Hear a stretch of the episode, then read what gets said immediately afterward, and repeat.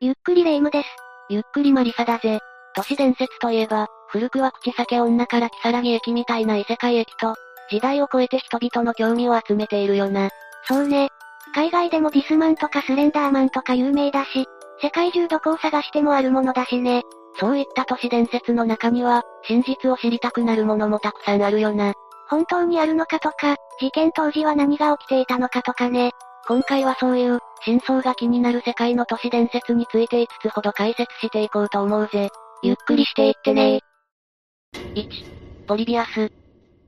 一つ目は、ボリビアスだ。ボリビアスって何人名確かにボリビアスさんっていそうだけど違うんだぜ。アメリカで1981年の初め頃に最初に出現したアーケードゲームなんだ。アーケードゲームってゲーセンに置いてあるやつそうだな。業務用のゲーム機のことだ。家庭用ゲームだと呪われたゲームだとか使っちゃいけない名前とか聞いたことあるけど、ゲームセンターのゲームの都市伝説って何1981年のアメリカは、オレゴン州ポートランド郊外で、聞いたこともないアーケードゲームが出現したんだ。それが、ボリビアスね。その筐体は滅多に設置されていない上に、病みつきになってしまうほどの人気を博したそうだ。ボリビアスの周りには行列ができ、遊ぶ順番をめぐってしばしば喧嘩が起こるほどだったんだぜ。それだけ面白いならいろんなところに展開したらいいのにね。そうしなかったのは、これがただのゲームじゃなかったからなんだ。どういうことボリビアスの筐体からは、黒服の謎の男が未知のデータを収集していったと言われているんだぜ。ゲームを用いて何らかのデータ収集とか実験をしていたってことこれはポリビアスがもたらす精神への影響を調査するための調査だったんだ。その証拠にポリビアスで遊んだ人たちは記憶障害や不眠症、幻覚などの症状に悩まされたと言われているんだ。その筐体はどうなったの出現からわずか1ヶ月で跡形もなく消えたそうだ。何それポリビアスを発売した会社、ジンネシュロッシェンはドイツ語で、感覚の削除や、感覚の剥奪という意味があるんだぜ。それはもう、それが目的の会社じゃない。ボリビアスって本当にあったのポリビアスの実在を証明できるような信頼できる証拠は見つかっていないんだ。だからこそ都市伝説なのよね。確実な証拠が出てしまったらただの事実だからな。そうよね。当時の電子ゲームの雑誌にもポリビアスに関するような記事はないし、ニュースなどの報道でもそういったゲームに関する言及はなかったんだ。病みつきになるほど面白いゲームなら、当時のゲーム雑誌が食いつかないわけなさそうよね。この噂の出所としては、二つあるんだ。元になったものってことまず一つは当時、黒服の男がアーケードゲームのところに来て、高得点を得た人物を記録しに来ていたという噂があったんだ。それはそれで一つの都市伝説っぽいけどね。そこに政府がある種の実験でゲームを遊ぶ人に対して、サブリミナルメッセージを送っているのではないかという憶測と繋がって、ボリビアスの都市伝説が生まれたという話だ。他には1980年代に起きた、とある事件の影響ではないかという話だな。事件、 1981年の同じ日にポートランドで、二人の人物がアーケードゲームを遊んだ後に、体調を崩して倒れてしまったことがあったんだ。ボリビアスの話に近いかも。事実としてはなんてことはなくて、一人は、テンペストというゲームを遊んだ後に、偏頭痛を起こしてしまったということだった。ゲームとか画面を見続けると頭痛くなることは普通にあるわよね。もう一人は世界記録を破るために28時間ぶっ続けで撮影しながら、アステロイドというゲームを遊んでいたんだ。その後に腹痛に見舞われたんだぜ。それは体調悪くならない方がおかしいわね。ちょうどその数日後にゲーム賭博が行われていた疑いがあって、FBI の捜査官がその地域のゲームセンター数件に踏み込んだということがあったんだぜ。いくつかの全く関係ない事実がごちゃ混ぜになって、都合よく辻褄が合う都市伝説が生まれてしまったってことね。そういうことなんだ。それと、ボリビアスかもしれないゲームも見つかっているんだぜ。つまりポリビアスは何かと間違えられていたってことそれは1983年に発売された、キューブクエストというシューティングのアーケードゲームだ。全然違う名前だけど、キューブクエストはレーザーディスクの映像を使っていたんだが、その再生装置がよく故障していたんだ。それを直すためによく管理の人が訪れていたんだぜ。なるほどね。それが理由で、短期間でゲームセンターから撤去されることも多かったんだ。人がよく筐体をいじりに来ていた、短期間で消えたゲーム。それは確かに名前を覚えていなければ、ボリビアスの都市伝説を聞いて、それだと思ってしまうかもしれないわ。こういったいろんな情報が混ざりに混ざって生まれた都市伝説だと言われているな。開発元のゲーム会社の名前も、ドイツ語辞典を引けば誰でも作れてしまうものだし、後からおひれはひれがついて語られるようになった話なんだぜ。ということにされてるのかもしれないけどね。そこを疑い出すと悪魔の証明になってしまうから、信じるか信じないかはあなた次第という話に落ち着いてしまうな。都市伝説だもの。それくらいでいいのよ。 2、リバーデイルロード。二つ目は、リバーデイルロードだぜ。ロード、道ってことリバーデイルロードはアメリカコロラド州、デンバーにある呪われた道路なんだ。ソーントンという都市の大部分を走る全長 17.7km の道だな。都市の中を走ってる道路が呪われてるの過去に何かあったってこと事故が多いとか舗装されているけど曲がりくねった場所が多い道路だな。それを聞く限りは普通よね。アメリカだし道幅は広そうだし、この道路は昔、先住民によって所有されていた土地に作られたものなんだ。それが何か関係してるのかしら道路を走行している途中に不思議体験をした人がたくさんいるし、悪霊がいるなんて噂もあるんだ。そしてこの道路には8つの都市伝説が伝えられているんだぜ。学校の七不思議的なことかしらまず、道路から見える家で、過去に精神に異常をきたした男が妻子を殺し、放火したという話がある。そういうのって海外にもあるのね。日本の新スポにも一家心中があった家とか惨殺されたとかよくあるわよね。以降、その家の門のそばの道路では白い服を着た女性が目撃されているし、道路が地獄の門と呼ばれるようになったきっかけの事件なんだそうだ。早速幽霊の目撃談ね。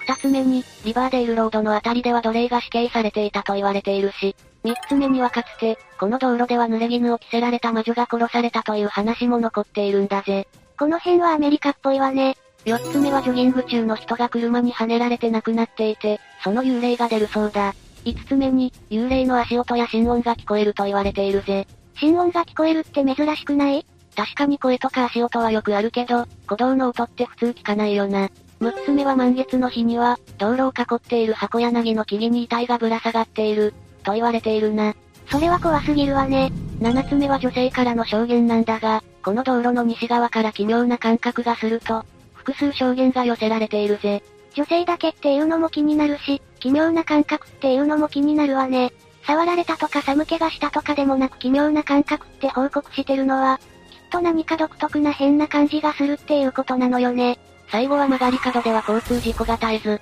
その原因がカマロという幽霊が道路で叫んでいるからなんだそうだ。惨殺された家の女性に惹かれたジョガー、カマロという人物と、確定してるだけで3人の幽霊がいるのね。それ以外にも足音も報告されてるし、幽霊はたくさんいるんだろうな。そんなに曰くだらけの道路、封鎖した方がいいんじゃない果たしてこれだけの噂が本当なのか嘘なのかわからないしな。でも、日本にもびっくりマークの道路標識の都市伝説あるでしょああ、注意を促す道路標識に、何に注意するのか書かれてなくて、びっくりマークの標識だけがあるところは、幽霊注意であるという話だな。そうそう、運転中に人っぽいものが出てきたら危なくて仕方ないし、使わない方がいいと思うのよね。でも、人間の認識なんて結構いい加減なものだぜ。シミュラクラ現象って言って、点が3つ並んでいるだけで顔に見えるんだ。本当だわ。記憶だって都合のいいように改ざんされていることは少なくないんだぜ。もちろん、すべて100%嘘だとは言わないけど、脳のバグとか勘違い、思い込みの可能性は結構高いと思うんだぜ。そうかしら。それに、こういうエピソードを聞いていることで、余計に何かあるんだと信じ込んでしまって、不思議体験や目撃例が増えていくんだ。待って、なんだ思い込みでそういうことが増えていくなら、ここまで話が広まってしまった以上、危険極まりないんじゃないまあ、確かにそうだな。ここまで来たら誤解を解くよりも、使わないことにしてしまった方が労力は少ない気がするわ。通行人もいなくなれば被害者も出ようがないしね。すごい暴論だな。もともと何かがいたのか、それともみんなが呪われた場所だと認識することで、本当にそうなってしまったのかはわからないけど、人ならざる者と遭遇してしまう人が多い場所であることは確かだな。一回、全員がこの道路のことを完全に忘れ去ってからもう一度開通させて、それでも何か起こるのであれば本物よね。随分気の長い実証実験だな。でも、この道路の真実を捉えるにはそれくらいしかなくない ?3、スナップフィルム。三つ目は、スナップフィルムだ。スナップフィルムって何娯楽目的で流通されるように作られた、実際の殺人の様子を撮影した映像作品のことだ。スナックムービーとかスナックビデオ、殺人フィルムとも呼ばれることがある。スナックってろうそくを吹き消す時の擬音語だな。日本語で言えば、ふう、だぜ。それが転じてイギリスでは、殺すを意味するスラングとして使われているんだ。そうなのね。でも、そんなものが本当にあるのにわかには信じがたいよな。スナックフィルムという言葉が初めて使われたのは、1971年に出版された、とある本なんだ。本エド・サンダーソンという人物が書いた、マンソンファミリーについて扱った書籍だな。マンソンというのはヒッピーコミューンの指導者で、複数の殺人などの罪で終身刑を言い渡されている人物だ。なるほど。その本の中でマンソンファミリーが殺人の様子を撮影したビデオがある、という内容のインタビューが行われているんだぜ。その人は確実にビデオの存在を確認してるのいや、インタビューされた人も映像自体は見ていないらしい。でも、これがきっかけでスナックフィルムの噂が広がったわけね。そうなんだ。ここから、裏社会では娯楽のために人が殺され、その様子を撮影したフィルムが、密かに売買されている、という噂でもって知られるようになっていったんだぜ。今のところ本物が確認されたっていう話はないわね。一番近いものだと極度の科学主義者のために作られた、本物の殺人さながらのフィクションビデオだろうな。あくまで作り物よね。アメリカの連続殺人鬼、デッドバンディなどが愛好家だったと言われているぜ。それって助長させてるんじゃないのビデオがきっかけで犯罪を助長するのか、逆に欲求のはけ口として実行してしまうのを防ぐように働くのかは実証されてないな。イリーガルな思考の持ち主にとってははけ口である可能性があるのね。そういうものは一概に禁止すると余計に危ない可能性があるってことかしら。初の存在が発覚したスナックフィルムは、ウクライナ21と呼ばれる映像だ。2008年末にネット上で出回って、誰でも見れる状態になっていたんだぜ。実在、したのね。ここまではあくまで都市伝説、話だけだと思っていたかもしれないけど、本当にあったんだ。都市伝説に感化されて作ってしまったのかもしれないけどな。どういう映像だったのウクライナの若者たちが男性を拷問した末に殺害するというホームビデオだった。怨恨とか復讐ではなく快楽目的の殺人が記録されていたんだぜ。ひえ。報道によるとドニプロペトローシク在住の19歳の男2人が2007年夏の1ヶ月に21人もの人を殺害していたことがわかっているんだ。だからウクライナ21なのね。人の他にも死んでいる猫の隣で笑うスナックもあったりして、完全に殺すことに快楽を見出している人物の行動だということが見て取れるな。その映像は個人用だったのそれとももともと売る予定だったの個人で楽しむ予定のものが流出したわけではなくて、殺害映像を明確な意思のもとに販売する予定だったということから、有始発の正真正銘、スナックフィルムだと言えるんだぜ。裏ではもっと前から本当に売買されているのかもしれないけど、明確にスナックフィルムだとわかるものとしては、これが初めて表に出たものなのね。スナックフィルムというかは微妙だが、殺人を記録したビデオというものは、少なからず存在しているんだ。そうなの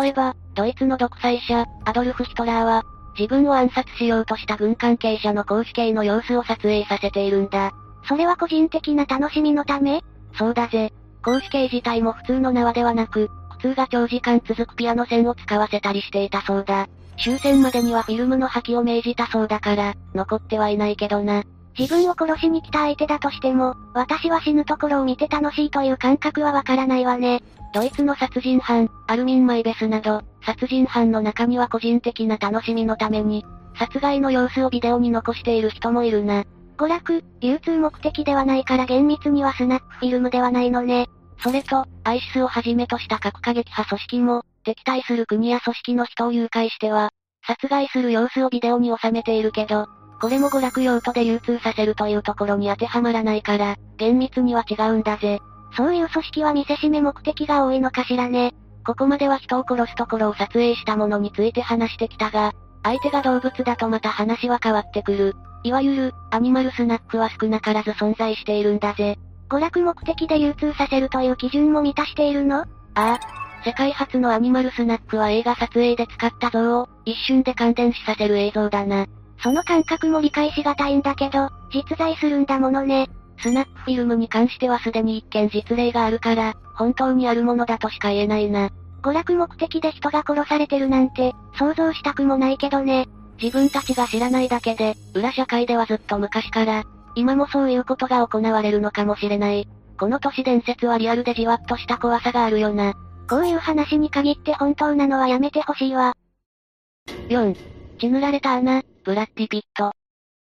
次は、血塗られた穴、ブラッディピットだぜ。穴ってどういう穴フーザックトンネルという鉄道トンネルだ。電車が通るトンネルってことね。フーザックトンネルは1851年1月に、ボストンとエリーコの運河をつなぐための計画の一環として、技術者ライオネル・ボールドウィン式のもとに、工事が始まったんだ。ボストンとエリーコってことはアメリカの話かしら。そうだぜ。工事費用も工期も当初の予定よりもずっとかかってしまい、ライオネルはニューイングランドの笑い者になってしまったが、なんとか完成したんだ。そんなにひどかったの費用は7倍以上、工期は当初3年だったものが、21年になってしまったんだぜ。それは、なかなかね。やっと最初の列車がトンネルを通過したのは、1875年2月9日のことだ。ところで、血塗られたってどういうこと工事中にたくさんの人が亡くなったんだ。トンネル工事って危険だって聞くけど、そんなに亡くなったのこのトンネルが完成するまでに、192人もの人が犠牲になってしまったんだ。中央の深いシャフトに落下したり、生きたまま焼かれたり、ニトログリセリンの爆発で吹き飛ばされたりしたんだぜ。安全管理がずさんだったのかしら。一つ奇妙な事故が起きているんだぜ。奇妙な事故ネット・ブリンクマン、ビリー・ナッシュ、リンゴ・ケリーという3人の作業員が、生き埋めになってしまった事故があったんだ。事故原因はケリーがうっかり爆発を起こしてしまったことだった。残りの2人は巻き込まれたのね。爆発で生き埋めになったのはブリンクマンとナッシュの2人だけで、パニックになってしまったケリーは、助けも呼ばずに2人を残して逃げたんだぜ。でも生き埋めになったのはその3人なのよね。その話だとケリーは生き埋めにならないんじゃ。それが不思議なことに1年後、トンネル内でブリンクマンとナッシュが死んだ場所から、ケリーの遺体も見つかったんだぜ。えどういうことこの話から二人の幽霊がケリーに復讐しようと引きずり込んだのではないかと言われているぜ。そんなまさか、この事故から3年後に、技術者のポール・トラバースは手紙に、トンネル内で痛みにうめくような声を聞いたが、誰もいなかったという経験をしたと残しているんだ。ナッシュかブリンクマンの霊が本当にいるかもしれないの。 1872年には医師とその友人が、夜にトンネル内に入ると悲しみに満ちた声を聞き、頭がないような男の形をした青い光と遭遇しているんだ。それは確実に幽霊の類じゃない。こういうことが続くからトンネルの建設が長引いたんだぜ。どういうこと実際に危ないこともそうだけど、心霊現象とも言えるような出来事が後を絶たず、呪われた場所として知られるようになってしまったから、賃金を高くしても夜にトンネルに入ってくれる人がいなくなってしまったんだ。確かに、そこそこのお金を積まれても入りたくないわね。でも、怖い例だけではないんだぜ。いい例もいるってこと当時トンネルの工事現場で働いていた10代の少年ジョセフは、逃げろ、ジョー、という叫び声を聞くんだ。逃げろなんだろうと思って振り向くと、列車が彼に向かって走ってきているのが見えたんだ。ジョセフは謎の声のおかげで命拾いをしたんだぜ。人がいたわけではないの辺りを見回しても誰もいなかったそうだ。ある時は、鉄製のバールを取り出そうとしているとまた声が聞こえたんだぜ。今度は、ジョー、ジョー、それを捨てろ、ジョー、という声だ。バールを捨てるパッと手を離すと1万1000ボルトの電流でバールが壁に叩きつけられたんだ。どういうこと近くにあった送電線がショートしてたんだな。声がなければ感電してなくなっていたかもしれない。 2回も助けられたのね。 2度あることは3度ある。またある時は木を伐採していると、逃げろ、という声が聞こえたんだ。これは普通に仲間の声だぜ。これは幽霊じゃないのね。振り向くと大木が倒れてきていて、逃げたんだけど転んでしまい、勢いよく木がぶつかってきたそうだ。危ないわね。それを見ていた仲間はみんな笑っていたんだ。それに混じって別の奇妙な笑い声も聞こえてきたんだぜ。感じ悪いわね。いい例じゃないじゃない。みんなが笑うのをやめてもずっとその声だけが笑い続けていたんだ。そして、そこにいたジョセフ以外の作業員はみんな後々死んでしまったんだぜ。え、この事件から2ヶ月で、彼はフーザックトンネルでも仕事は辞めたんだが、その後も毎年、トンネルを訪ねていたんだ。どうして彼からすれば来たくもないでしょ。トンネルに来ないと悪いことが起こると幽霊に言われたんだそうだ。メンヘラかストーカーの霊に好かれてないかもしれないな。何十年も律儀に守り続けていたんだが、ある年に妻からもうやめろと言われ、年に一度、トンネルに行くことをやめたんだ。なんか、悪いことは起きた ?3 週間後に妻が亡くなってしまったんだぜ。偶然、よねそれから、1973年にはフーザックトンネルに入ったのを最後に、行方不明になってしまった男性もいるんだ。出てきてないってことそうなんだ。トンネルに入ったきり出てこないし、今日まで誰も彼の姿を見ていない。生きてるのか死んでるのかもわからなくなってしまったんだ。絶対に呪われてるわね。このトンネル、明らかに事件、事故が起こりすぎだし、不思議体験も多すぎるんだよな。とにかく、近づいちゃダメだわ。 5、ホワイトストーリー。最後は、ホワイトストーリーだぜ。白い話これはスコットランド発祥の都市伝説なんだ。どういう話なのあるところに生きるのが辛くて死んでしまいたいと思っている少女がいたんだ。そして彼女はついに自ら命を絶つことに決めたんだぜ。それは悲しいことね。何が辛かったのかしら。そこで話は終わらないんだ。少女の死から数日後、彼女の人生にまつわる全てを消すために、自ら命を絶った少女の霊が、彼女の家族を殺して回ったんだぜ。家族まで消すのそれでもまだ終わらないんだ。少女は彼女にまつわる全てを完全に消すために、この話を耳にした全ての人を見つけ出して、その人の部屋のドアを強くノックし始める。少女のそれは騎士燃料なんて生優しいものじゃないわね。自分というものを完全になかったことにしたいという強い思いを感じるわ。そして、そのノックの音に耐えきれず、ドアを開けるとその部屋に侵入して、この話を聞いた全ての人を抹消するために、殺そうとしてくるんだぜ。ちょっと待って。聞いちゃったんだけど、これから来るかもな。少女の幽霊。後を引く話やめてよ。こういうのが一番怖いじゃない。大量の人に急いで聞かせたら、少女の仕事が増えて自分の番が来るのを、遅らせられるかもしれないぜ。そういうのって順番じゃないのそれに、ドアを開けなければいいんだぜ。少女との根比べだ。一生家から出ないとか無理なんだから負け格だわ。さて、今回は、真相が気になる世界の都市伝説ということで5つほど解説してきたな。全体的にリアルな分、口頭無形な話よりも怖かったわね。怖さのベクトルが若干違う話もたまにはいいよな。海外の話だから割と安心して聞けたけど、こういうのが日本にもあると思うと、怖くて眠れなくなるわね。よし。それじゃあ今度はそういうのをたっぷり集めてこようかな。なんでよ。こういうのはリアルで想像しやすいほど面白いだろ。その分怖いじゃない。まあ、また霊夢には強制的に聞いてもらうことになると思うから、覚悟して待っててほしいんだぜ。どうしてそうなるのよ。それじゃあ今回はこの辺で終わりにしようと思うぜ。動画が面白かったら、高評価とチャンネル登録をお願いします。最後までご視聴いただきありがとうございました。